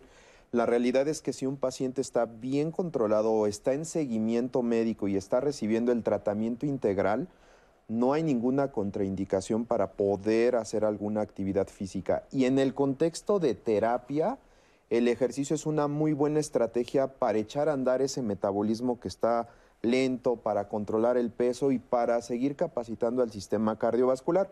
Obviamente, si un paciente tiene alguna enfermedad cardíaca, pues obviamente va a haber una limitación o un ajuste de la prescripción de ejercicio. Pero en términos generales, es una parte importante y ahí es cuando establecemos cuando un, tratamiento debe ser eficaz. Yo logro controlar al paciente con las cifras de presión arterial concretas, pero no solamente tengo que ir a las cifras, también tengo que ver que su glucosa esté bien, su azúcar en sangre, sus grasas sanguíneas, su peso, su plan nutricional y también la actividad física. Y la gente piensa, actividad física, me van a mandar mañana a nadar tres kilómetros al día. No es así qué es lo ideal de ejercicio y qué tipos de ejercicio, porque no necesariamente implica, que esa es la duda de, no, yo tengo hipertensión, no me puedo ir mañana a subir al Everest. Pues no, ni, ni tú, ni yo, ni un, dos, tres por mil la mitad de nuestros compañeros. Eso es importante que sepamos que caminar es ejercicio, por ejemplo. ¿Cuál es la recomendación ideal de hacer ejercicio para cualquier persona? Bueno, este, la recomendación en una persona con hipertensión es por lo menos 90 minutos a la semana de caminata. Con eso, pero si puedes hacer más. 90 minutos a la semana es bastante poco. Exacto, es mínimo, pero si puedes hacer más, es mejor. Obviamente hay gente que, sobre todo adultos mayores, no pueden caminar. Cualquier ejercicio que nosotros le llamamos calistenia, es un nombre que usamos en cardiología, puede ser con las manos, puede ser con las piernas, puede, eh, puede, obviamente hay que tener cuidado si usa bastón o usa andadera, pero la gente se debe de mover. Pero inclusive, si eres una persona que toda tu vida te has dedicado a hacer ejercicio, porque estamos hablando de cambiar hábitos desde chicos y a esto, el programa que le sirva a generaciones que vienen subiendo también, vas a llegar a una edad adulta mayor con mayor capacidad vital, de, bueno, no capacidad vital, sino capacidad de movimiento. Claro. No, no, vas, no vas necesariamente a tener un bastón o una andadera o te va a ayudar si haces ejercicio toda la vida. Incluso el ejercicio es parte del tratamiento no farmacológico de la hipertensión. Esto funciona como tratamiento. Sí, es, el lo que es el ejercicio, dejar de fumar, el, consumo de sal no en exceso, eh, la dieta, que ya comentaba aquí muy bien la licenciada, es muy importante.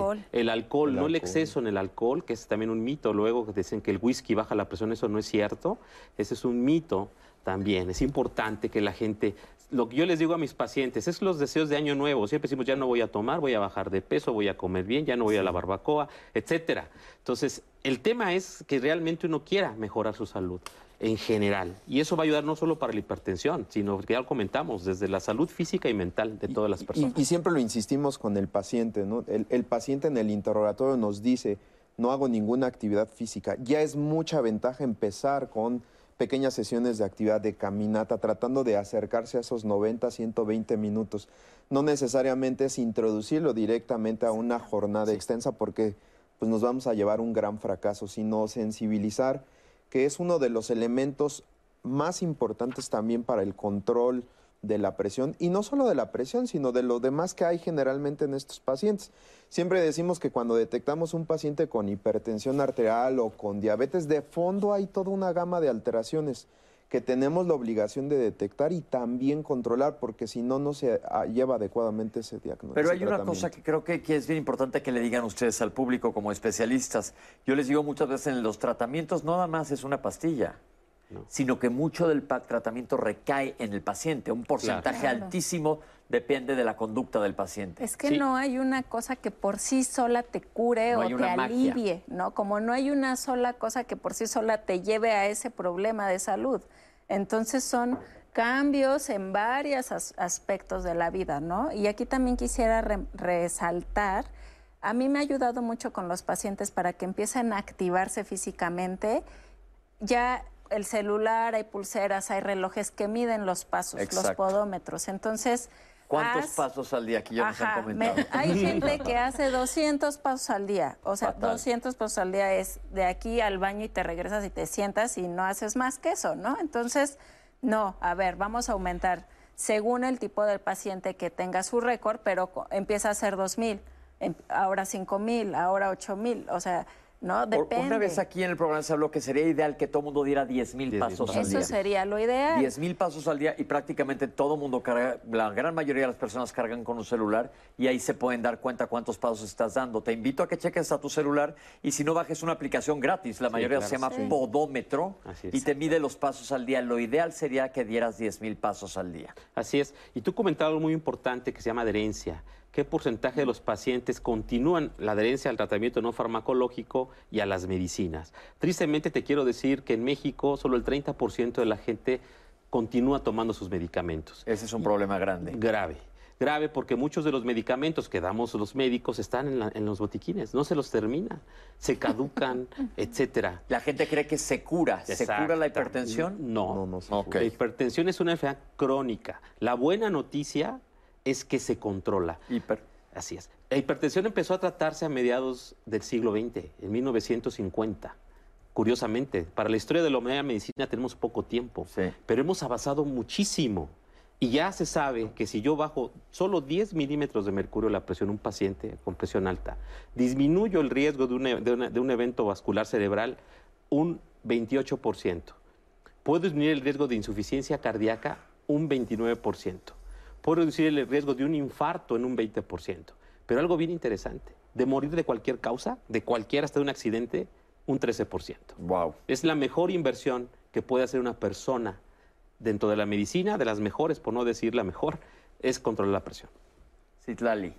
Mira, en Twitter desde ayer, Marisol escribió, ¿por qué a veces eh, te tomas la presión en los dos brazos? Ya le contestamos, pero queremos traer su comentario. ¿Cuáles son los datos precisos que hacen el diagnóstico de hipertensión? También aquí ya te lo dijimos. Alfonso Rebolledo nos pregunta también en Twitter si hay algún comportamiento normal sobre la presión arterial en mujeres que ya están en menopausia. También ya he preguntado. Eh, ¿Qué es lo peor que puede pasar si a una persona no se le controla la presión arterial? Ya lo dijimos, Juan Carlos Ramírez, ¿es recomendable o no ir al gimnasio porque hay información muy contradictoria? ¿Qué ejercicio es el recomendable para las personas con presión arterial? ¿Cuánto tiempo, cuántas horas, qué tipo de cosa tengo que hacer para poder moverme? Coco Pérez, ¿los medicamentos para la presión dañan al corazón? Fíjense qué interesante, ¿no? Silverio Mendoza nos dice que él tiene hipertensión. En su aparatito marca 85 la frecuencia cardíaca. Dice que está alta. ¿Cómo le va a hacer para bajar esa frecuencia cardíaca? ¿Quiere saberlo? ¿Quiere saber qué le dicen nuestros especialistas a Silverio? Pues acompáñenos después de este corte porque seguimos atendiendo sus dudas, comentarios, preguntas y ya estamos casi en el último bloque. Nos vemos después del corte. No se vayan, ahorita regresamos con ustedes. Es importante que nos manden las últimas preguntas. Italia está lista para captarlas y nuestros especialistas para contestar.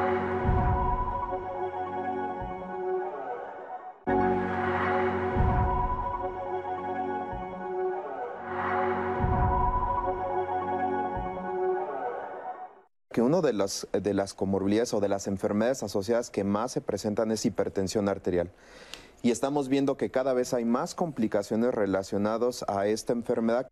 El corazón es nuestra bomba eh, que, suelta toda la cantidad de sangre sobre los vasos sanguíneos. Esa fuerza que ejerce el agua cuando sale inmediatamente sobre la manguera o, la sangre sobre las arterias es la primera presión, que es la presión sistólica.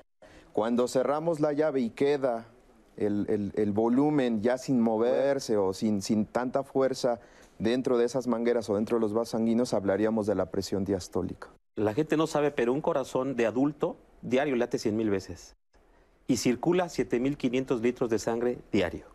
El problema con la, con la hipertensión arterial es que te llega mucha presión y te va dañando todos los órganos. Entonces, dentro del consultorio, tener la presión sostenida arriba o igual a de 140 milímetros de mercurio de sistólica o 90 milímetros de diastólica ya se considera hipertensión arterial.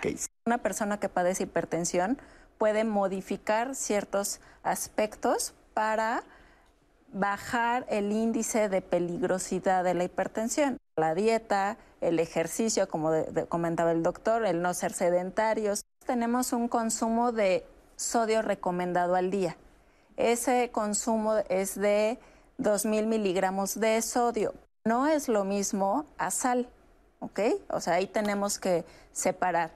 Sal son de 5 a 6 gramos de sal al día, que equivale a una cucharadita. Pero algo muy importante, tú puedes prevenir ser hipertenso. Eso es muy importante. No pueden tomar la presión sobre la ropa preferir tomar la presión sobre el brazo que sobre la muñeca, porque hoy hay equipos que toman la presión en la muñeca o lo toman en el dedo. Que cuando se toma la presión arterial, el paciente debe estar por lo menos 15 minutos en reposo y no haber tomado alguna bebida estimulante como café, té, bebidas con cola. Y hasta si alguien le toma la presión con las piernas cruzadas está mal. Tiene que estar las piernas descruzadas. Tiene que estar sentado con el brazo a nivel del escritorio. Puede haber una diferencia normal entre 5 a 10 milímetros de mercurio en ambos brazos y eso es normal. Y siempre debe tomar la presión que está más alta. No haya comido por media hora, no haya fumado, no haya tomado café y esté tranquilo, hay que tomar la presión.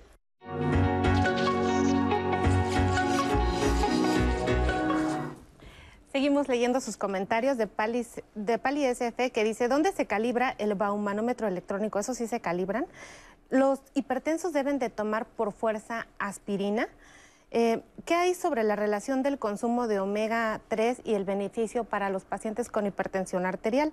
Lupita Alvarado nos comparte su experiencia y nos dice que ella salió adelante después de tener un EBC e hipertensión nos dice claramente es mejor prevenir que lamentar.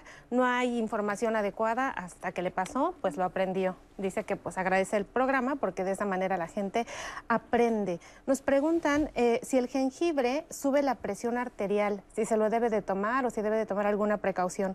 ¿Cuánta, ¿Cómo sé cuánta sal es la que necesito si estoy guisando en mi cocina normal? ¿Cómo sé que no le estoy poniendo de más? Em, ¿El cacao ayuda? ¿Qué hay sobre el vino y el alcohol? Y hay un mito ahí que traen las personas sobre el agua mineral, o no sé, ustedes nos dirán, si el agua mineral puede proteger de hipertensión arterial de alguna manera. Eh, Tere Jiménez nos comparte su experiencia, ella tiene 60 años, pesa 67 kilos, dice que como antecedentes en su familia, si hay hipertensión, nos refiere cambios hormonales regularmente. No sabemos bien a qué te refieres, pero aquí traemos tu comentario. La presión arterial es de 130-80. Nos dice que sí es normal y ocasionalmente sí tiene 139-85 o será hipertensa. También el, la llamada de María de Jesús que nos pide que hablemos de hipotiroidismo y la relación que tiene con la presión arterial, ya que su hija pues padece esta condición de salud y quiere saber qué podría hacer. Muchas gracias por haber traído sus comentarios. Ahora resolverlos, Pepe. Perfecto, doctores, arrancamos con las preguntas. Eh, siempre tengo la presión alta, muy alta. ¿Por qué es? Ya lo comentó el doctor, si quiere reforzar, doctor, lo de la rigidez de las arterias. Claro, este, bueno, si la persona mantiene la presión sostenida, quiere decir que no tiene un control adecuado de su presión. Yo le recomiendo, hay varios factores, o no está llevando bien el tratamiento no farmacológico, no está, está comiendo mucho sodio, no está haciendo el ejercicio adecuado, su dieta es inadecuada. Y lo más común es que no tiene el tratamiento médico óptimo. Entonces tiene que acudir con su médico para que le ajuste los medicamentos y lo pueda controlar. Perfecto, tengo la presión baja, ¿me deben de medicar? No necesariamente. Hay muchas personas que por su constitución o por la naturaleza pueden tener esa tendencia a tener la presión baja. Generalmente esos pacientes no requieren tratamiento. Perfecto. ¿Es verdad que un coraje me puede llevar a un infarto agudo del miocardio? Bueno, relativamente, pero sí, la inteligencia emocional es muy importante. Ya se ha visto que el corazón y las emociones tienen mucho que ver. Entonces, sí, mejor calme sus emociones, porque sí, una emoción fuerte puede elevar la presión arterial y sí puede llevar a una persona a un hospital. ¿Por qué no da síntomas durante, síntomas durante tantos años? La, presión en su fase inicial eh, generalmente va en ascenso paulatino y va eh, permaneciendo constante a lo largo del tiempo y se echan a andar mecanismos incluso de regulación.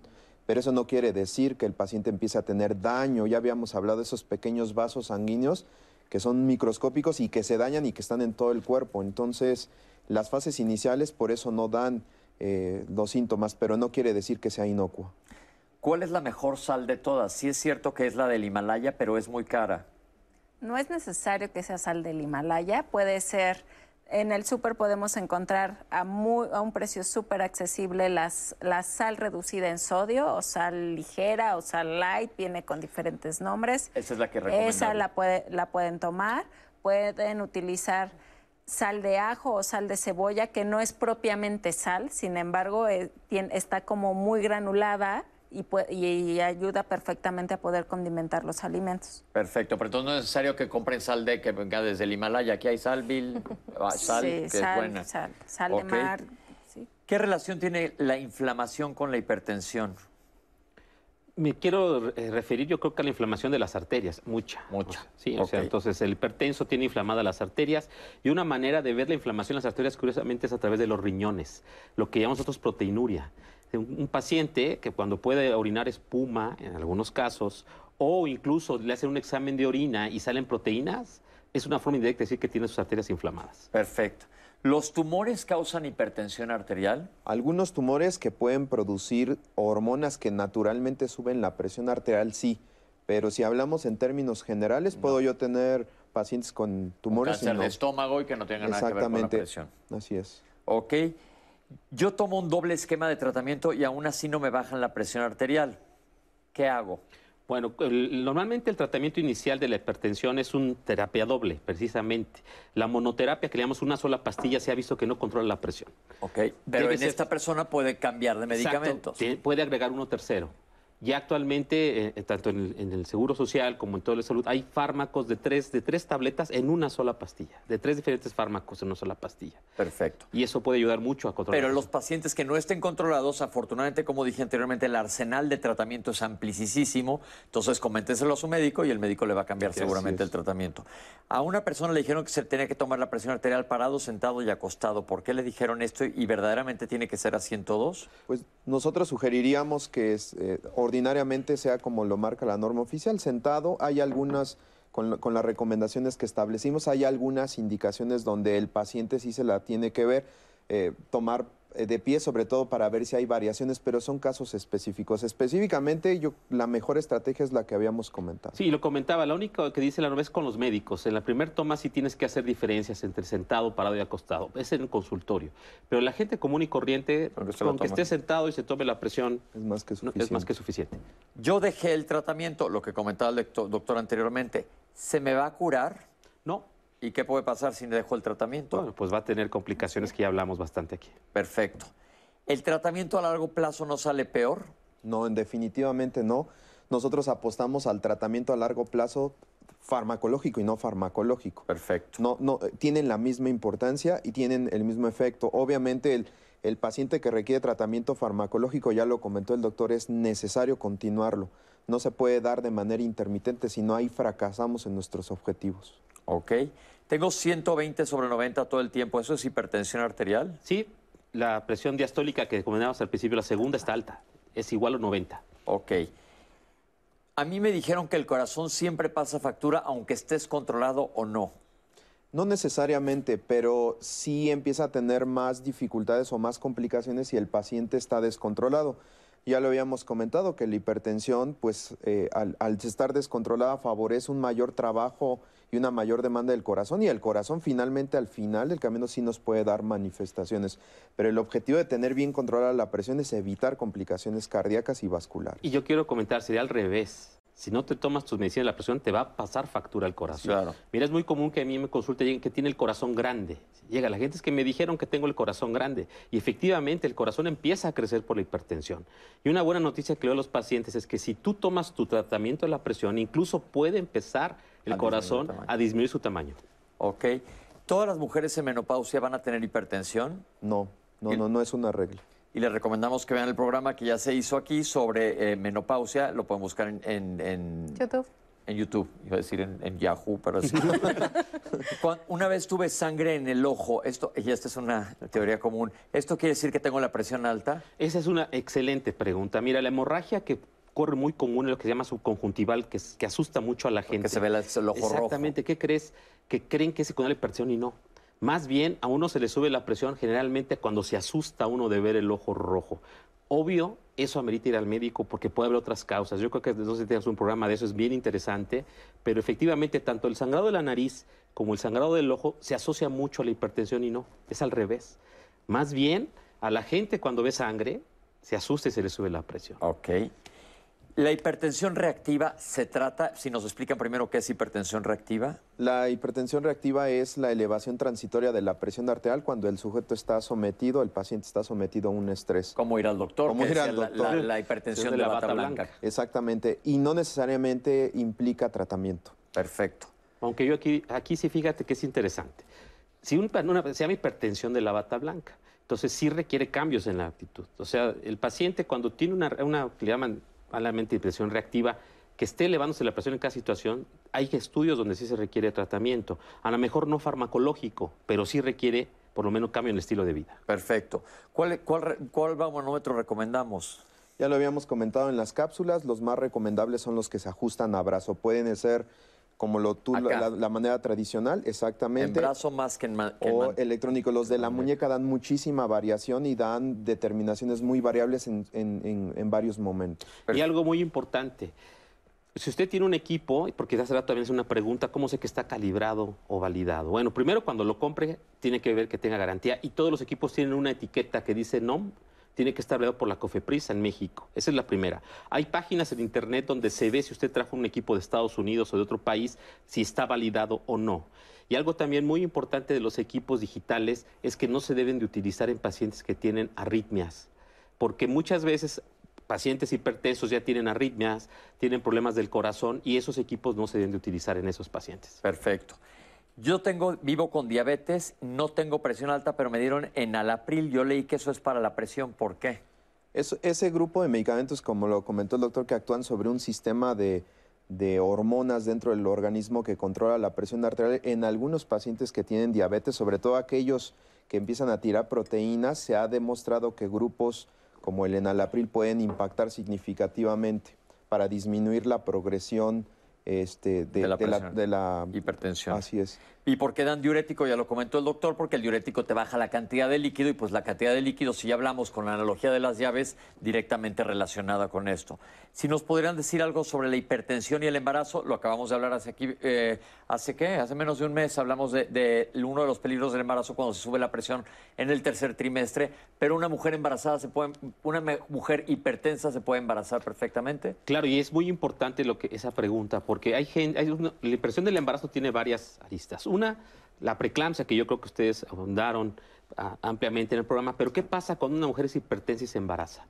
Debe de estar atenta. Incluso los fa- hay fármacos que están contraindicados eh, hipertensivos en el embarazo. Entonces tienen que ir con un médico para que le diga qué fármaco puede y no debe tomar. Yo creo que siempre recomiendo a los pacientes, a las pacientes hipertensas que tienen deseos de embarazarse es empezar un seguimiento estrecho. Para el momento en que eh, eh, este, esté programada la concepción, podamos hacer la transición de los fármacos, porque hay fármacos que sí son muy delicados de empleo en el, en el primer trimestre del embarazo. Nada más aclararle rápidamente a la persona que dijo que le dio hipertensión arterial por una infección de vías urinarias, doctores, rápidamente. No, pues eso no es causa de hipertensión. Ok, no, no tiene nada que ver una cosa con la otra, a lo mejor ya eras hipertensa, pero no te lo desencadenó la infección de vías urinarias. La persona que dice que no encuentra el pulso, muchas veces no lo encontramos, pero sabemos que aquí está la arteria. Esa es otra. Vámonos a más preguntas. Eh, ¿Qué hay de los omega 3? Los omega 3 lo que van a ayudar, el consumo de los omegas en general, es a la salud arterial, a disminuir el colesterol, a disminuir los ácidos grasos que nos alteran. Perfecto. ¿Qué alimentos tienen omega 3? Salmón, sardina, los pescados de los pescados azules de agua fría, las semillas, Perfecto. las oleaginosas también podemos encontrar. ¿Que ¿El jengibre sube la presión arterial? no sube la presión arterial, pudiera tener un efecto eh, cardiovascular o que altere un poco la frecuencia, Acelere. cuan- a- que acelere si la persona no está acostumbrada a consumirlo. ¿no? Perfecto. Pero si es de consumo habitual, está excelente. Eh, a mí se me baja la presión arterial y me dijeron que era porque tomaba poca agua, ¿es verdad? En algunos pacientes sí, que son muy vulnerables, el hecho de no hidratarse bien hace que el volumen de sangre disminuya y lo hace lábil a tener cambios de presión con cambios de posición. claro. O cuando están expuestos a sol, sí puede influir la mala hidratación en que la presión tiende a bajar. Ok, a mí me dijeron que el gym es malo. Ojo, aquí sí comentan la diferencia entre ejercicio aeróbico y anaeróbico, por favor, doctores. Sí, claro, mira, obviamente nosotros recomendamos ejer- ejercicio de tipo aeróbico, que es ese ejercicio donde mueves todos los músculos, como caminar, bicicleta, natación. Ya si se van a meter a un gimnasio donde van a hacer eh, anaeróbico, como es pesa, sí requiere una valoración médica previa.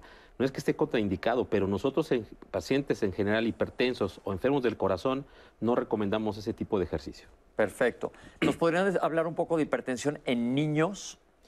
Pero es, todo un, tema. Es un pero- todo un tema, cada vez hay más eh, evidencia y cada vez hay más casos por el mayor número de, de pacientes pediátricos con obesidad. Eh, los valores son completamente diferentes, los pediatras toman la presión arterial con un aparato ajustado para la edad del paciente y lo ven en un grupo de datos de pacientes normales que se llaman percentilas para saber la, la cifra. Sí, la prevalencia aquí en niños es menor, se calcula que es de menos del 5%. Pero si tú detectas hipertensión en un niño, Hay que buscarle otra hay causa. que buscarle una causa, Una causa, secundaria. perdón.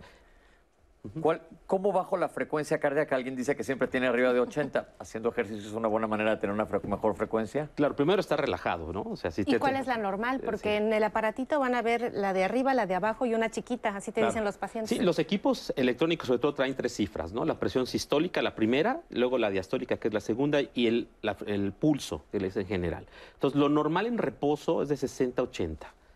Pero si yo, como comentaba, acabo de tomarme un café o vengo corriendo y tengo una frecuencia de 90, puede ser normal.